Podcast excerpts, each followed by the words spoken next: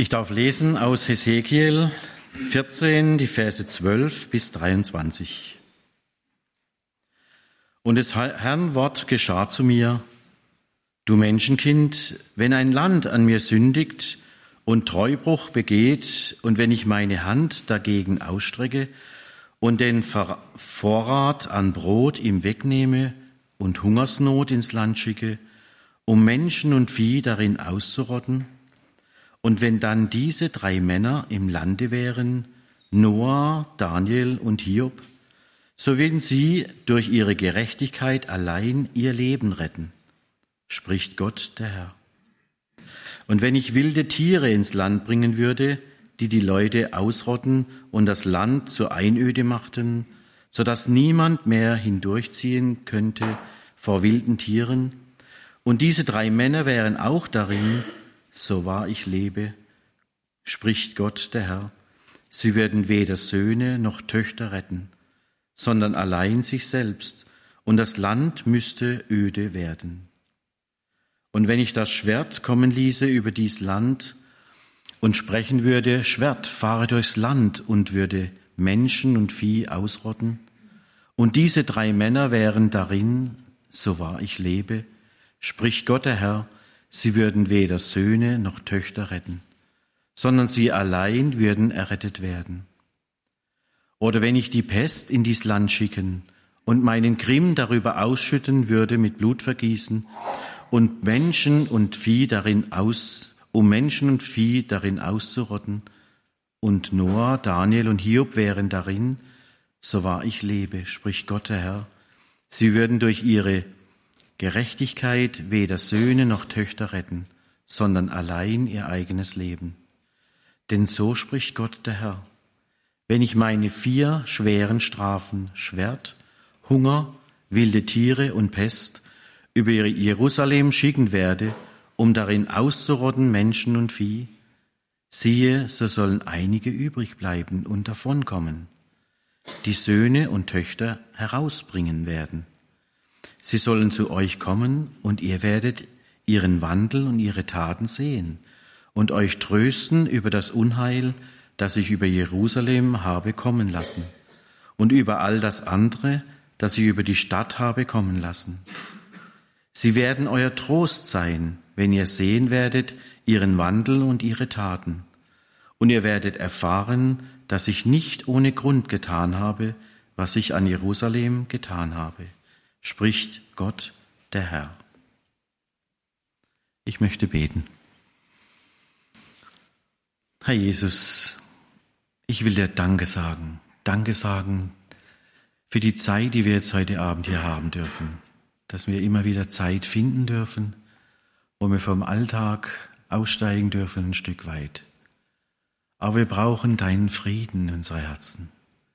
Wir brauchen ein zur kommen, und ein Öffnen unserer inneren Ohren, unserer Herzensohren. Und das lass doch bitte heute Abend auch geschehen, dass wir nicht nur hier sind, sondern dass wir offen sein dürfen für dein Wort, hinhören dürfen, was du uns sagen möchtest, wo du uns korrigieren möchtest, wo du unsere Augen öffnen möchtest, wo du uns, uns selbst besser kennenlernen möchtest und wo du vor allem deinen Weg uns zeigen möchtest. Und bitte tu das auch heute Abend. Segne uns, segne unsere Gemeinschaft, segne unseren Bruder Andreas, der dein Wort auslegt. Danke sei dir dafür. Sei du bitte mitten unter uns, wie du es versprochen hast. Dir sei Ehre, Preis und Anbetung. Amen. Auch heute Abend wollen wir noch ein kleines Stückchen weiterlesen.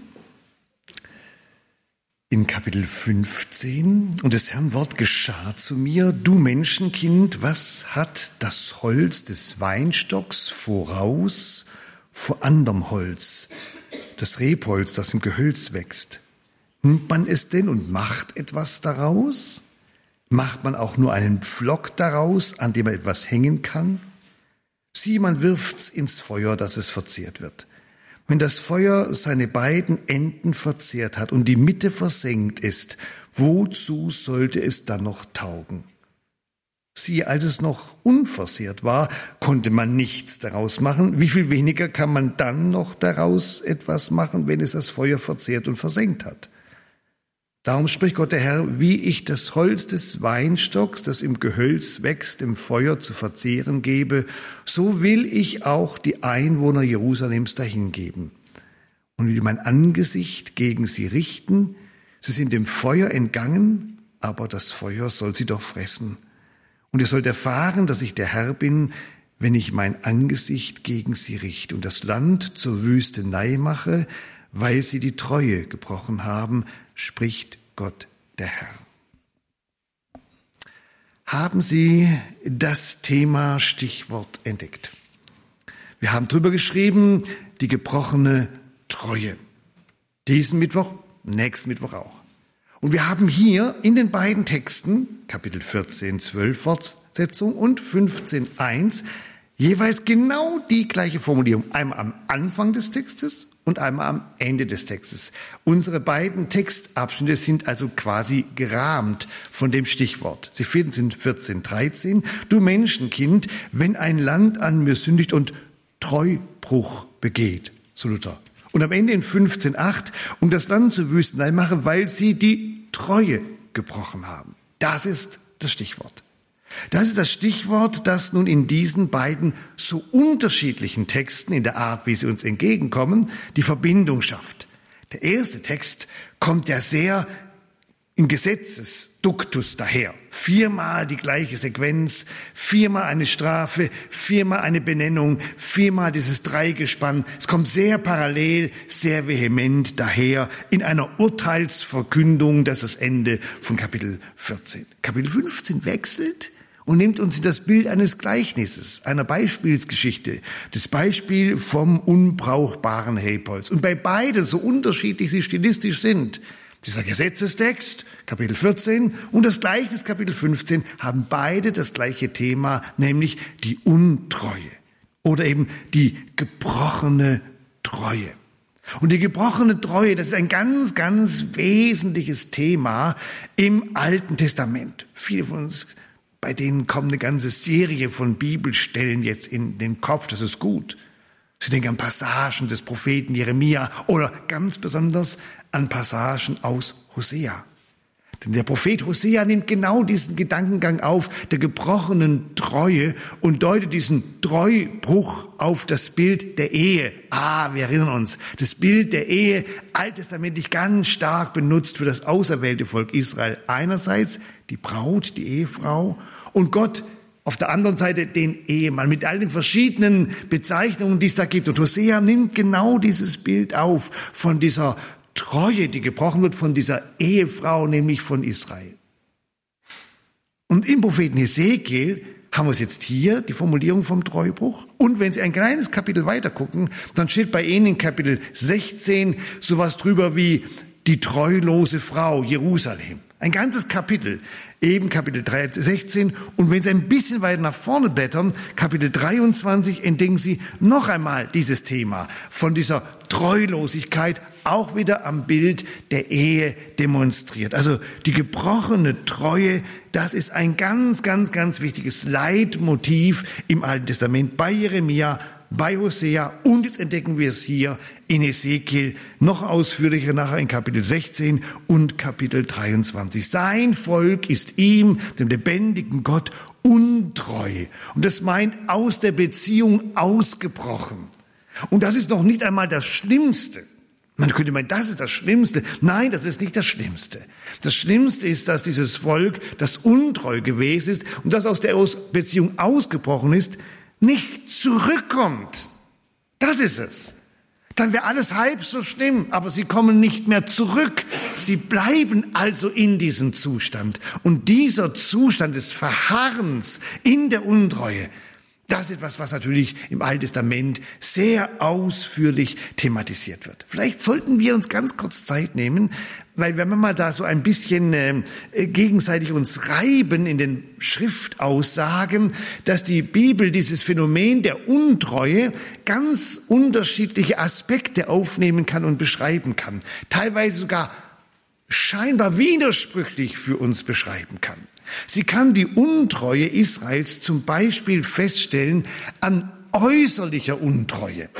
Äußerliche Untreue Israels gegenüber seinem Gott kommt zum Beispiel zum Ausdruck, wenn sie nicht mehr an der Beschneidung teilhaben, wenn sie die Opferdienste nicht mehr konsequent durchführen, wenn sie die Festzeiten nicht einhalten, wenn sie die Sabbate, ganz wichtiges Thema, auch nachher noch im Propheten Ezekiel nicht einhalten. Das heißt, sie lassen es laufen, sie lassen es schludern. Rein äußerlich wird eben nicht mehr das praktiziert, was zur äußeren Gestaltung dieser Treuebeziehung Beziehung dazugehört. Das kann einmal die Passagen auch nach in Ezekiel sehr ausführlich beanstandet werden. Du Israel bist mir untreu geworden, indem du eben nicht mehr, wir würden sagen, am Kult aktiv partizipierst, mit allem, was dazugehört. Schabbate, Festzeiten, Opfer, Beschneidung, alles, also Gleichzeitig kann aber manches Mal genau das kritisiert werden. Dann wird ganz heftig kritisiert, Ihr macht ja nur noch Äußerlichkeiten. Ihr macht zwar eure Opfer und ihr macht eure Gottesdienste und ihr macht die Festzeiten und ihr habt euch alle beschneiden lassen, aber ich kann darauf verzichten, sagt Gott. Und man sagt ja, ja, was jetzt? Jetzt hast du gerade gesagt, du willst es alles und daran mache ich es fest. Und auf der anderen Seite sagst du jetzt hier im zweiten Teil, mit deinem äußerlichen Zeug kannst du es lassen. Ich will was ganz anderes. Ich will nämlich dein Herz. Und Sie wissen, dass genau diese Art, wie hier die Bibel entgegenkommt, bei jeder normalen Eheseelsorge auch auftaucht. Ja? Also der eine Gedanke ist, jetzt mach es doch genau wie du es wolltest und jetzt bist du doch nicht zufrieden. Und man weiß ganz genau, warum man nicht zufrieden ist.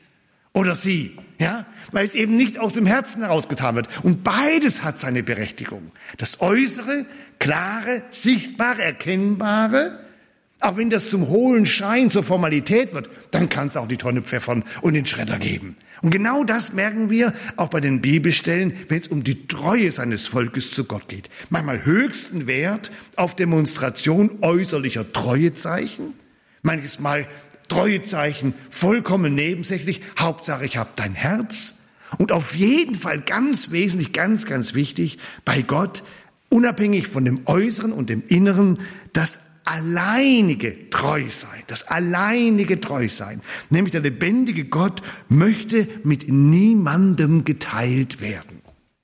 Was ganz, ganz, ganz Wesentliches, dieses Alleinstellungsmerkmal des lebendigen Gottes in diesem Beziehungscharakter will keine anderen Götter in diesem Beziehungssystem haben, schon gar nicht mein kleines vergottetes Ich. So, wenn Sie jetzt einmal die drei Welten, die ich gerade beschrieben habe, vor Augen haben, dann merken Sie, dass jetzt dieses Bild von der Ehe, was im Neuen Testament ja Epheser 5 wieder gebraucht wird, tatsächlich anfängt zu leben. Denn wir haben genau auch in den zentralen Eheformulierungen, Matthäus 19, Epheser 5, diese, diese, diese verschiedenen Ebenen. Wir haben die äußere Ebene, ein Mann wird Vater und Mutter verlassen, das wird sichtbar, das ist ein rechtlicher Akt, das ist ganz deutlich klar. Es gibt diese Herzenssache, er wird an seine Frau anhangen. Und es gibt Alleinstellungsmerkmale, die zwei, und nur die zwei werden ein Fleisch sein. Das heißt, der Gedankengang zieht sich auch da in der Bildebene durch. Und jetzt nimmt uns hier Hesekiel hinein und sagt, das ist das Thema zwischen Gott und seinem Volk, das Thema des Treubruchs. Und zwar in jeder Hinsicht und des Nicht-Zurückkommens angesichts des Treubruchs, der äußerlich, innerlich und im Alleinstellungsmerkmal praktiziert wurde und wird. Und damit haben wir das Thema. Meine Treue ist gefragt. Meine Treue ist gefragt. Dieses große Wort, das ist ein ganz, ganz wesentliches, gewichtiges Wort im alttestamentlichen Denken, das ins Neue Testament weit hineinreicht, weil der Begriff der Treue hängt im Alten Testament der Begriff der Beständigkeit, der Festigkeit des Glaubens zusammen. Treue und Glauben ist eine große Wortgruppe im Alten Testament. Das sollte uns schon miteinander Hallo-Wach-Effekte auslösen. Was war denn, was war denn der Irrtum des Volkes Israel, auf den hier Gott in Hesekiel 14 im zweiten Teil so intensiv eingeht? Warum tritt Gott so urteilsverkündend, wuchtig mit diesem Vierteiler da auf? Und schreibt mal so eben diese vier großen Strafen da rein, nimmt diese drei wichtigen Persönlichkeiten und demonstriert diesem Volk einen prinzipiellen Irrtum. Was war ihr Gedankengang? Also ihr Gedankengang war zumindest dreiteilig. Der eine Gedankengang war beim Thema Untreue, ist jetzt auch nicht so gravierend. Das ist der eine Gedankengang. Also ist jetzt auch nicht so schlimm. Erster großer Irrtum. Also Motto, mach doch nicht so ein Ding draus, Gott. Zweiter Gedankengang, die haben natürlich nicht erwartet, dass Gott jetzt eine Reaktion durchzieht. Weil wir gedacht haben, es ist nicht so schlimm, haben wir jetzt auch nichts Dramatisches erwartet. Und deswegen, dritte Überlegung, fallen wir total aus dem Häuschen, wenn jetzt Gott so auftritt. Also nach dem Motto, es ist auch kein Drama und reagieren wirst du ja sowieso nicht Gott. Und jetzt kommt Gott und knallt mal eben hier so einen urteilsverkündenden Vierteiler den vor den Latz. Was ist denn das, was er ihnen sagen will? Was ist das, was er ihnen sagen will? Ihr unterliegt einem Irrtum. Was war denn ihr Irrtum? Ihr Irrtum war, wenn das schon mit der Untreue ein Problem sein sollte, und wenn Gott schon davon genervt sein sollte, was wir nicht unbedingt annehmen, aber es könnte ja sein, dann ist ja immer noch klar, wir haben ja ein uns absicherndes Kollektivsystem. Das war ihr Netz, ihr Kollektivsystem.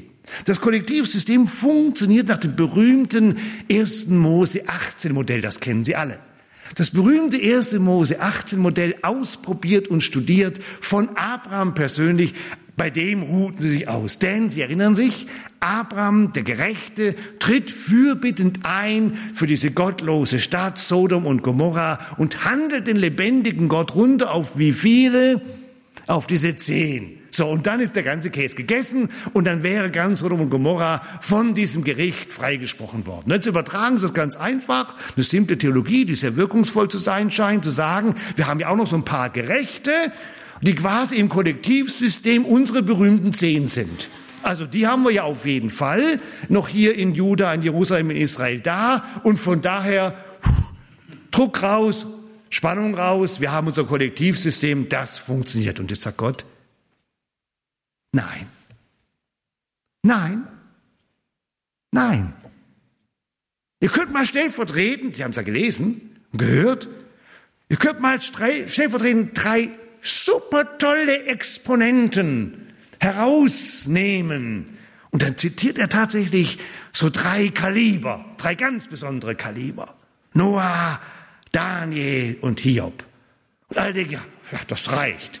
Also mit Noah, Daniel und Hiob ist man doch auf der sicheren Seite.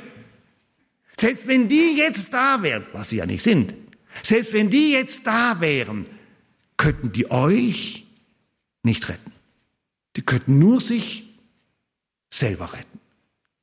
Damit hebelt der lebendige Gott in ganz großer Klarheit ihre kleine billige Theologie aus, mit der sie mal soeben dachten, sie könnten an dem Untreue-Vorwurf vorbeischrappen und sich einfach darauf verlassen, dass das schon alles schon irgendwie stimmt und weitergeht. Das ist der Irrtum des Volkes. So funktioniert das nicht dass da Hesekiel eine besondere Nähe dazu hat, das Kollektivsystem aufzubrechen, das entdecken wir auch nochmal im 18. Kapitel. Wer da ein bisschen vorlesen will, darf das ja tun, ist ja erlaubt. Denn dort heißt dann auch nochmal, ihr werdet nicht bestraft für die Schuld und für die Schuld, für irgendwelche Kollektive, sondern jeder für das, was er selber individuell vor mir, dem lebendigen Gott, zu verantworten hat. Raus aus eurem Kollektivsystem, rein in die Verantwortung vor Gott. Das ist eine. Und der zweite Irrtum, der kommt in diesem Gleichnis zum Tragen. Denn der zweite Irrtum, den haben sie in dem Gleichnis, dass es ja heißt, du Menschenkind, was hat das Holz des Weinstocks eigentlich voraus? Das ist das Wort. Voraus vor anderem Holz. Wir würden vielleicht versagen, woran liegt das Bessere des Rebholzes? Ist ja gemein, weil jeder sofort weiß, Rebholz ist nicht besser. Da braucht man nur kein Agrarstudium zu, nicht wahr? Das, das bringt's nun nicht. Sie können jetzt ganz wenig Tische, Schränke, Balken aus Rebholz äh, feststellen in Ihrem Umfeld. Ja, auch Ikea produziert nicht mit Rebholz. Ja, das, das, das klappt nicht, das funktioniert nicht. Mit dem Ding kann man nichts machen. Was kann man mit dem nur machen? abgesehen von modernen Deko-Elementen. Man kann es nur verfeuern. Man kann es nur verfeuern. Und das übrigens hat Jesus später gesagt. Wer nicht in mir bleibt, der wird weggeworfen wie eine Rebe. Man sammelt sie und man wirft sie ins Feuer. Sie müssen brennen. Mit Rebholz, mit totem Rebholz fängst du nichts mehr an. Aber Rebholz, Weinstock war doch das Symbol für Israel. Und deswegen ist das in diesem Gleichnis gemein, weil eigentlich ist Weinstock, Rebe ja was Positives, Israel symbolisch, alles richtig. Aber das Gleichnis macht es natürlich fies, weil es um das Holz geht. Und beim Holz hast du natürlich nichts voraus. Und wenn du Israel denkst, du hättest was voraus, du wärst was Besseres, dann täuschst du dich. Sag Gott, dann täuschst du dich. Du hast nichts voraus. Überhaupt nichts hast du voraus. So mit diesen Irrtümern geht Gott hier mit seinem Volk ins Gericht. Und wir, wir stehen daneben, wir stehen daneben beim Lesen dieser Worte des alttestamentlichen Gottesvolkes, das an sie gerichtet war sowohl dieses vierfache Strafensystem mit den drei Persönlichkeiten als auch das Gleichnis vom unbrauchbaren Rebholz und machen unsere, in Anführungszeichen, unsere Entdeckungen. Was sind denn unsere Entdeckungen? Die eine Entdeckung ist ganz klar, ganz, ganz wesentlich, ganz wichtig. Gottes heftigste Reaktion auf Untreue weckt auch uns auf. Gottes heftigste Reaktion auf Untreue weckt auch uns auf. Nach dem Motto, das ist nicht nebensächlich, das ist kein Kleinkram, das ist nicht Pipifax, das ist nicht Promille. Wenn es um Treue und Untreue geht, sagt Gott, da bist du im absoluten Kernbereich der Beziehung zwischen dir und mir. Da bist du nicht am Rand, da bist du in der Mitte. Und dann wirst du von mir eine ganz, ganz, ganz, ganz deutliche, eine ganz klare Reaktion bekommen. Das macht uns wach. Gott sagt, ich fahre da mein volles Set auf. Und das wirst du spüren. Du wirst das spüren. Du wirst das mitkriegen. Das geht nicht an dir vorbei. Das bleibt nicht marginal. Das kriegst du im Kernbereich deiner Person, deines Landes, deines Daseins mit. Und das wiederum hatte Gott angekündigt. Gott hat das gesagt. Sie haben alle ihre Bibeln vor sich und es stehen die Parallelstellen dabei. Sie können das getrost nachlesen. In 3. Mose 26 ab Vers 15 erklärt Gott, was passieren wird mit seinem Volk, wenn es die Treue bricht. Also es war nicht, oh, völlig überraschend, unser Gott dreht durch. So hat es ihnen klar im Gesetz gesagt und jeder Satz, den hier Hesekiel im Namen Gottes sagt, löst bei allen, die das Gesetz kannten, das waren ja nicht wenige, einen Wiedererkennungseffekt aus. Oh ja, richtig. Das ist ja Levitikus 26. Oh ja, das haben wir schon mal gehört. Oh ja, das hat er uns eigentlich gesagt. Oh ja, damit mussten wir eigentlich rechnen.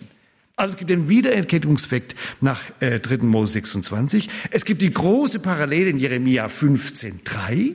Da steht genau gleich. Da kommen nur statt äh, den Persönlichkeiten Noah, Daniel, Hiob, kommen da zwar andere Persönlichkeiten, auch Kaliber des Alten Bundes, Mose und Samuel werden da zitiert. Das heißt, Jeremia macht es in gleicher Weise.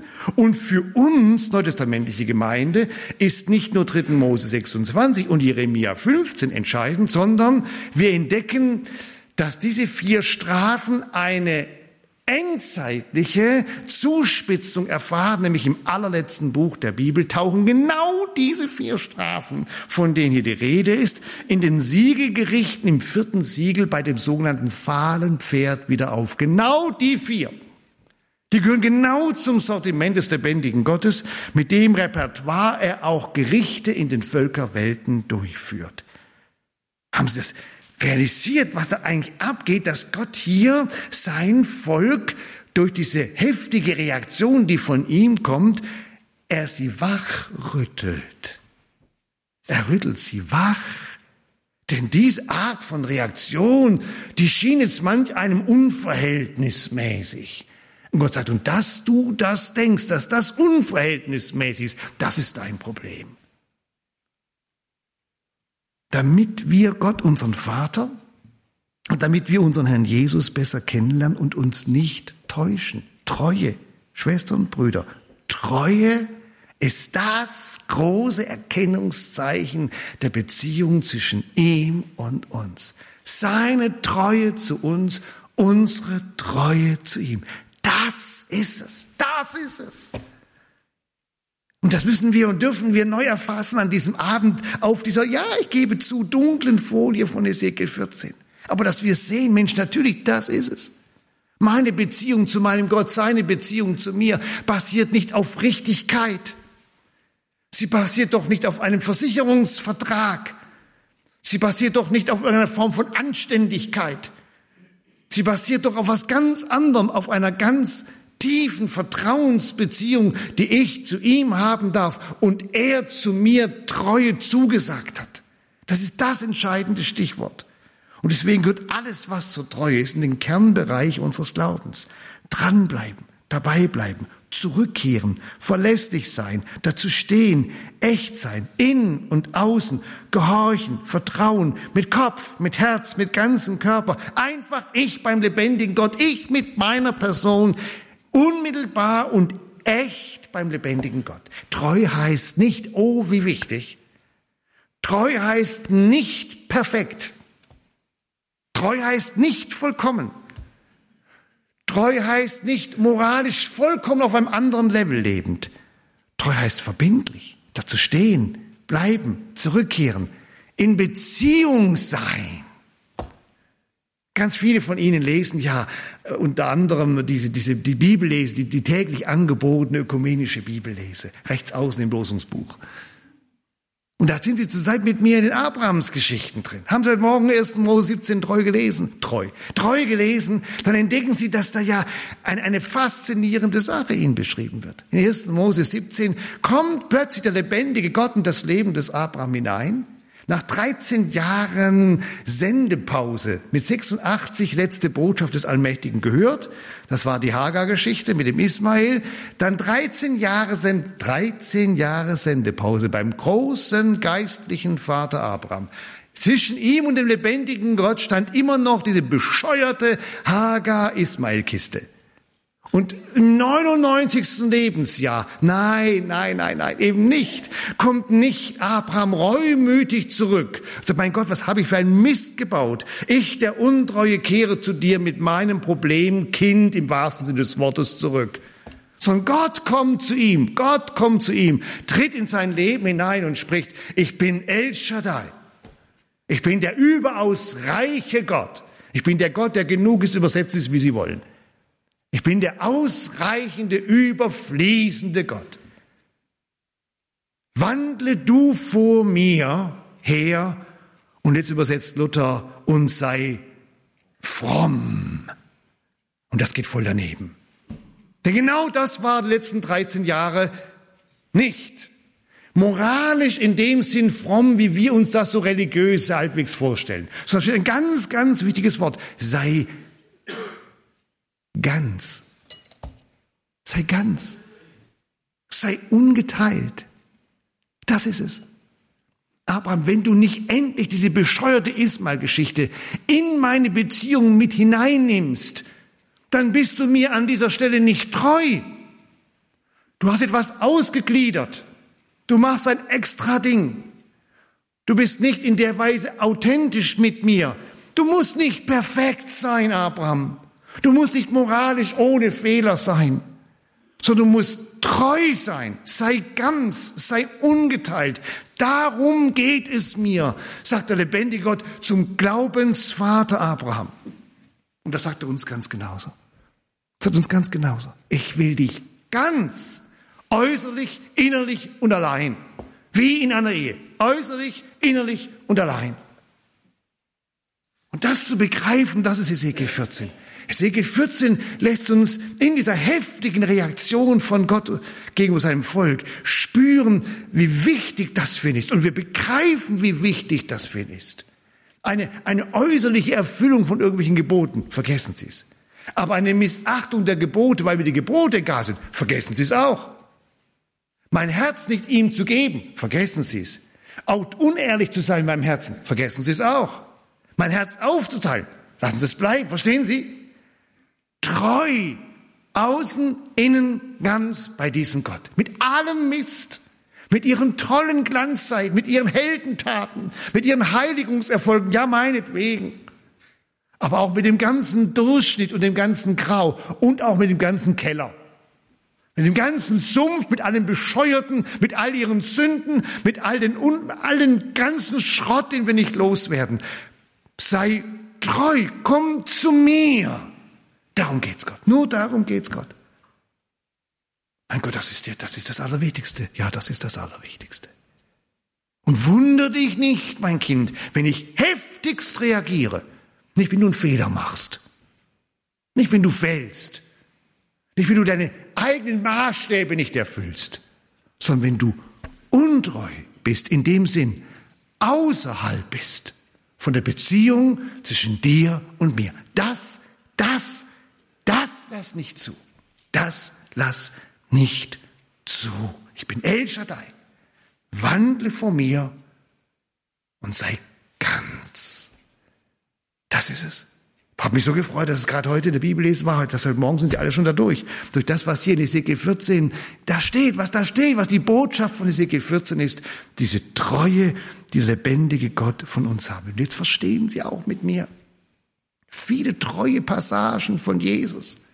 Erinnern Sie an die ganzen Endzeitreden? Was diese, was die berühmte Endzeitgeneration machen muss? Die wird, die wird ja quasi zur Arbeit gepeitscht, was sie alles noch hinkriegen muss, bevor der Herr kommt. Das ist ja der blanke, nein, der muss nur eine Sache machen. Sei, sei treu. Die, die, die berühmten Haushalter, was müssen sie machen? Treu sein. Diese Wächter, was müssen sie machen? Treu sein. Sie müssen treu sein, verlässlich sein, da sein, mit dem, was ihr Herr ihnen gegeben hat, in einem sein. Das ist es. Das ist es. Und wir kennen dieses Leitwort, das so viel auch uns, diesem Haus, immer, immer bewegt hat. Man erwartet von den Haushaltern nicht mehr, als dass sie treu erfunden werden. 1. Korintherbrief, Kapitel 4. Und wir begreifen es immer mehr, Jesus, das willst du, das Wichtigste. Ezekiel 14 sagt ihnen, das Wichtigste ist meine Treue zu meinem Gott, meine Treue zu meinem Gott.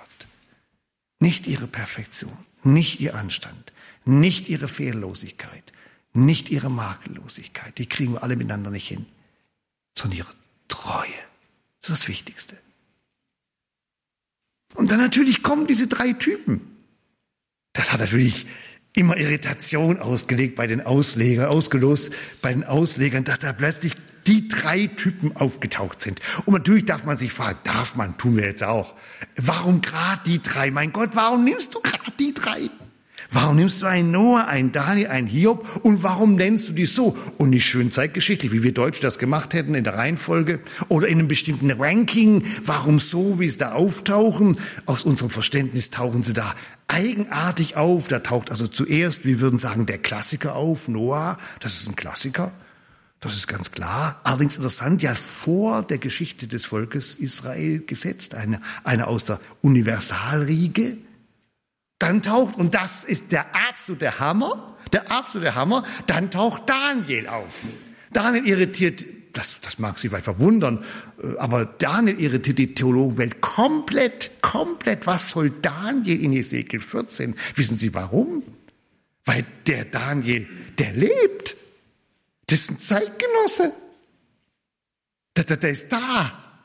Das ist natürlich hui. Na, nach Motto, das ist jetzt der ganz moderne, der ganz aktuelle. Daniel, das ist nicht alt, das ist ganz frisch. Der ist gerade erst am Laufen. Das taucht er als Zweiter auf. Und dann nochmal so ein Klops zurück. Hiob. Gut, das war nochmal auch noch so ein Kaliber. Aber diese Trilogie, die ist schon speziell. Noah, Daniel, Hiob. Und diese sind jetzt Wichtig, weil, warum? Weil sie ja mit diesem Kollektivsystem zusammenhängen. Sie haben also eine Gerechtigkeit in ihrer Persönlichkeit, wir kommen gleich noch drauf, nicht nervös werden. Und auf der anderen Seite haben sie immer eine Kollektivfunktion. Denken Sie mal nach, bibelkundlich. Sie entdecken bei allen eine Kollektivfunktion. Alle haben durch ihre Person andere mitgerettet. Also, ein Noah hat seine Familie mitgerettet. Das Frommsein, das Gerechtsein des Noahs hat die anderen mit in die Arche gebracht. Wow, das ist das Modell. Ein Daniel in Daniel 2 standen alle auf der Todesliste. Durch diese Weissagung des Daniel in Daniel 2 heißt ausdrücklich, wurden seine Freunde, seine Gefährten gerettet. Glück gehabt, dass Daniel da war, kollektiv. Und natürlich auch bei einem Hiob entdecken wir, dass am Ende in Hiob es heißt, dass seine Freunde nur aufgrund der Fürsprache des gerechten Hiob noch Chance hatten, eben da durchzukommen. Also alle drei stehen für diese Theologie, für Noah, für Daniel, für Hiob. Der Klassiker, der Moderne und der Uralte. Alle haben dieses Motiv in sich. Und alle, so sagt uns hier Gott, haben, und das macht uns neutestamentlich stutzig, haben eine Gerechtigkeit. Und je nachdem, wie sie alttestamentlich ticken, werden sie jetzt nervös. Denn sie denken natürlich ganz schnell und sagen, wie, die meinen, sie würden aus eigener Kraft gerecht, wo wir doch neutestamentlich wesentlich weiter sind und erkannt haben, dass man allein durch Jesus gerecht werden kann. Das ist natürlich alttestamentlich viel zu kurz gedacht. Denn alle Gerechtigkeit dieser drei ist keine Gerechtigkeit in dem negativen gesetzlichen Sinn, wie wir das abgespeichert haben, sondern alle Gerechtigkeit, diese drei, Noah, Daniel, Hiob, ist eine geschenkte Gerechtigkeit. Alle haben eine geschenkte Gerechtigkeit. Ich kann den wunderschönen Schriftbeweise für, mache ich jetzt auch, keine Sorge. Noah, und Noah fand Gnade. Ach so, alles klar, danke, mehr will ich nicht wissen. Noah fand Gnade vor dem Herrn. Vielen Dank, Gott, dass du Noah Gnade geschenkt hast. Das war's doch. Bei einem Daniel, bei Daniel wissen Sie gar nicht, wo anfangen, wo aufhören. Bei Daniel habe ich gedacht, ich lese Ihnen nur diesen Gebetssatz vor aus dem berühmten Gebet Daniel 9. Wir liegen vor dir mit unserem Gebet und vertrauen nicht auf unsere Gerechtigkeit so allein auf deine große Barmherzigkeit. Das ist Daniel.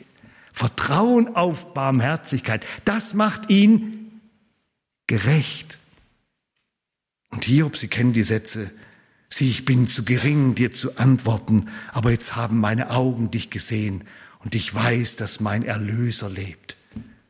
Das heißt, Sie haben bei allen dreien eine Gerechtigkeit, die diesen Männern geschenkt ist. Das ist eine, eine geschenkte Gerechtigkeit. Sie sind in dem Sinn alttestamentliche Gerechte im guten geistlichen Sinn. Sie tauchen ja nachher sogar teilweise dann im Hebräerbrief Kapitel 11 auf. Das heißt, ihre Vertrauensbeziehung zum lebendigen Gott, das war das Geschenk ihres Lebens. Das war das Geschenk ihres Lebens. Gott hat ihnen eine Vertrauensbeziehung geschenkt. Einem Noah, du findest Gnade vor mir. Einem Daniel, lebe auf deine Barmherzigkeit. Einem Hiob, mein Erlöser ist da. Das war ihre Basis. Und solche Persönlichkeiten werden hier beschrieben. Und solche Persönlichkeiten dürfen Sie und ich in Jesus sein.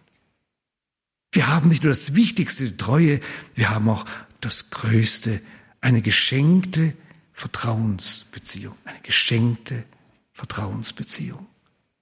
Sie haben nichts anderes als ein Noah und ein Daniel und ein Hiob bekommen. Gnade und Barmherzigkeit und einen Erlöser. Das ist genau das, was sie haben. Gnade und Barmherzigkeit und ein Erlöser. Das ist das Größte meines Lebens, dass er mir das geschenkt hat und ihnen geschenkt hat. Das Wichtigste, die Treue, das Größte, dieses Gottvertrauen. Und dann das Eigenartige bei der dritten Entdeckung ist, dass man ja eigentlich denkt, diese Viererserie ist zu Ende. Und wie oft, wenn man sich bei so, einer, bei so einem Text auf einen bestimmten inhaltlichen Duktus eingelassen hat. Also man ist diese vier Strafen mit durchgegangen, ja, jede Strafe durchgegangen und hat nach vier Strafen dieses Urteil akzeptiert, hört der Text nicht auf. Und denkt, oh gut, es geht ja doch weiter. Äh, denn so spricht Gott der Herr, wenn ich meine vier Strafen, summa summarum, Schwert, Hunger, wilde Tiere, Pest, über Jerusalem schicken werde, um darin auszurotten Menschen und Vieh. Was erwartet man? Man erwartet, dass jetzt es in dem Duktus weitergeht. Und dann kommt dieses kleine Wörtchen, Sie kennen das Wörtchen in der Bibel. So siehe. Und spätestens dann, hallo wach.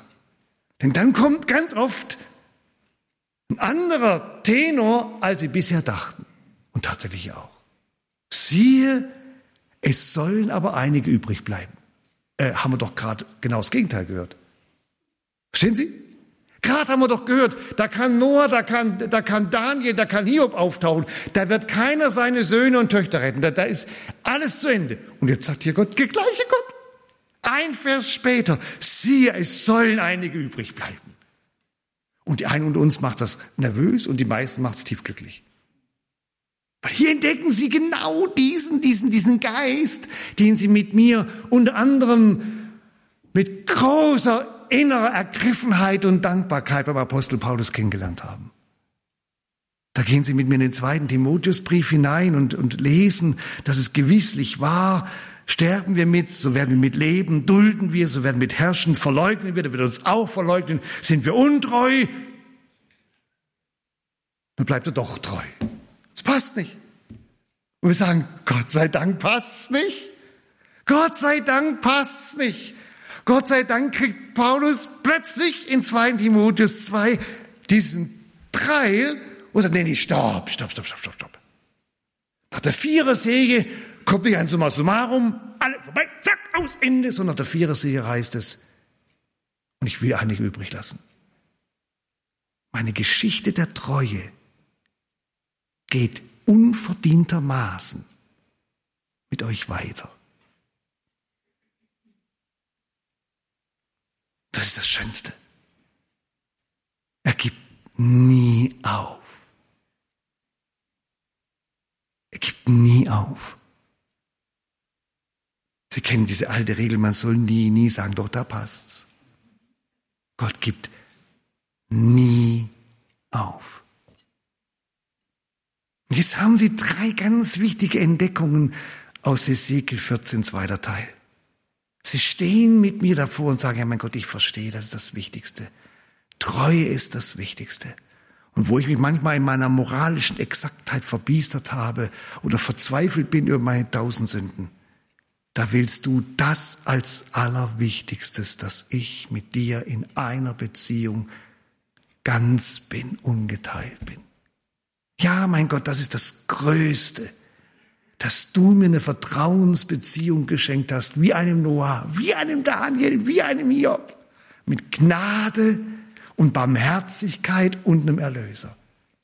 Ja, mein Gott, das ist das Schönste, dass du nicht aufgibst. Selbst da, wo ich untreu bin und wo du vierfach reingrätscht, sagst am Ende und es geht die Geschichte weiter. Ich gebe dich nicht auf.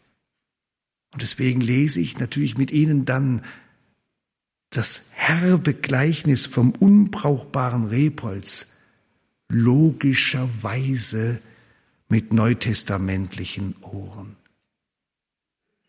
Und dann sind sie nicht mehr der Weinstock und Israel ist nicht der Weinstock, sondern dann lesen wir, ich, sagt Jesus, ich bin der wahre Weinstock.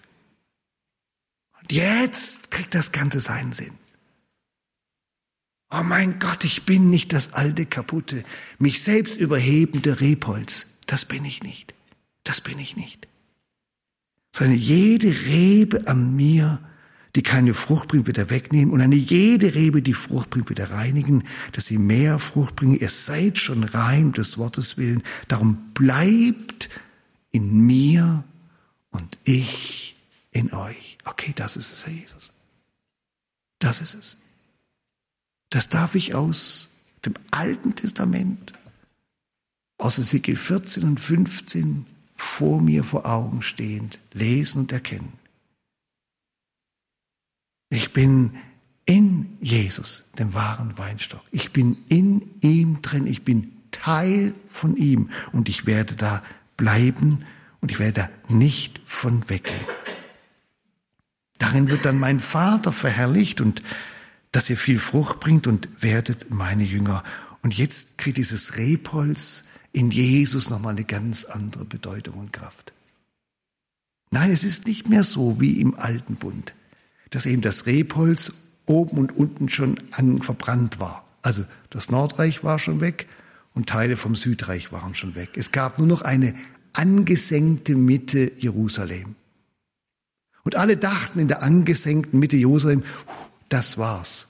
Wir sind gerade noch mal davon gekommen. Es gibt noch den Rest. Nebukadnezar hat 605 und später beim Aufstand von Joachim um 597 den Rest Jerusalem mit ein bisschen Umland noch übrig gelassen. Das war der Rest. Und jetzt sagt Gott hier, täusch dich nicht. Oben ist weg und unten ist weg. In der Mitte ist schon angesenkt. Ich bringe den Rest gerade noch mal ins Feuer. Und zehn Jahre später hat Nebukadnezar alles überrannt. Das ganze Holz war verbrannt. Ganz Israel. Norden, Süden, Mitte, alles war weg. Von mir aus. Aber jetzt heißt es in Johannes 15, ich bin der wahre Weinstock. Es gibt einen neuen Weinstock. Der hat einen Namen. Da ist Jesus. Und zu dem gehöre ich. Merken Sie, was Hesekiel 14, 15 anrichten will bei Ihnen und bei mir? Dass wir herausmarschieren in diesen Abend, in diese Nacht hinein und sagen, ja mein Gott, das ist das Wichtigste. Die Treue. Ich komme zurück zu dir. So einfach, ich komme zurück zu dir. Das ist das Größte, dass du mir eine Vertrauensbeziehung zu dir geschenkt hast. Tatsächlich, mit Gnade, mit Barmherzigkeit und dem Erlöser. Das ist das Schönste, dass du mich nicht aufgibst. Und das ist die Summe von allem, dass ich bei Jesus, tatsächlich bei Jesus, dem wahren Weinstock angekommen bin. Bei dir, Jesu, will ich bleiben, stets in deinem Dienste stehen. Nichts soll mich von dir vertreiben, will auf deinen Wegen gehen. Du bist meines Lebens Leben, meiner Seele Trieb und Kraft, wie der Weinstock seinen Reben zuströmt Kraft und Lebenssaft. Komm, wir beten. Herr Jesus Christus, bitte verzeih. Bitte verzeih, wo wir die, die Grundachse der Beziehung zu dir so verschoben haben wo wir auf Anständigkeit größten Wert legten, auf Erfüllung irgendwelcher religiöser, moralischer Maßstäbe. Oder wo wir es inzwischen haben laufen lassen und gedacht haben, muss auch irgendwie zufrieden sein, Gott, reg mich nicht auf. Bitte verzeih. Hab Dank, dass du uns wieder zurücknimmst hab Dank, dass für dich das Wichtigste ist, dass wir wieder bei dir ankommen, auch nach Untreue wieder bei dir ankommen. Und wir kommen wieder bei dir an. Wir danken dir dafür, dass wir ganz echt, ungeteilt, mit allem Schönen und allem Blöden, ganz echt, ungeteilt bei dir sein dürfen. Herr Jesus, wir, wir wollen dir treu sein. Hab herzlichen Dank dafür, dass du uns dieses Glaubensgeschenk gegeben hast. Dieselbe Qualität wie einem, wie einem Noah, wie einem Daniel, wie einem Hiob hast du uns Gnade und Barmherzigkeit und den Erlöser gegeben. Wir sind über die Maßen reich. Wir sind solche Gerechte in dir, Herr Jesus. Und wir danken dir, wir danken dir, dass du uns nicht aufgibst. Das ist so schön dass du wirklich nie mit uns fertig bist. Das ist gut. Und so bist du, Herr Jesus, für uns das Schönste, das Wichtigste, das Größte. Und dass wir zu dir, diesem Weinstock, gehören dürfen. Das ist es, Herr. Das ist es. Wir sind in dir und wir bleiben in dir. Danke für deine Worte an diesem Abend. Danke für den Weg, den wir so an dir, dem Weinstock, jetzt gehen dürfen. Wir loben dich darüber. Amen.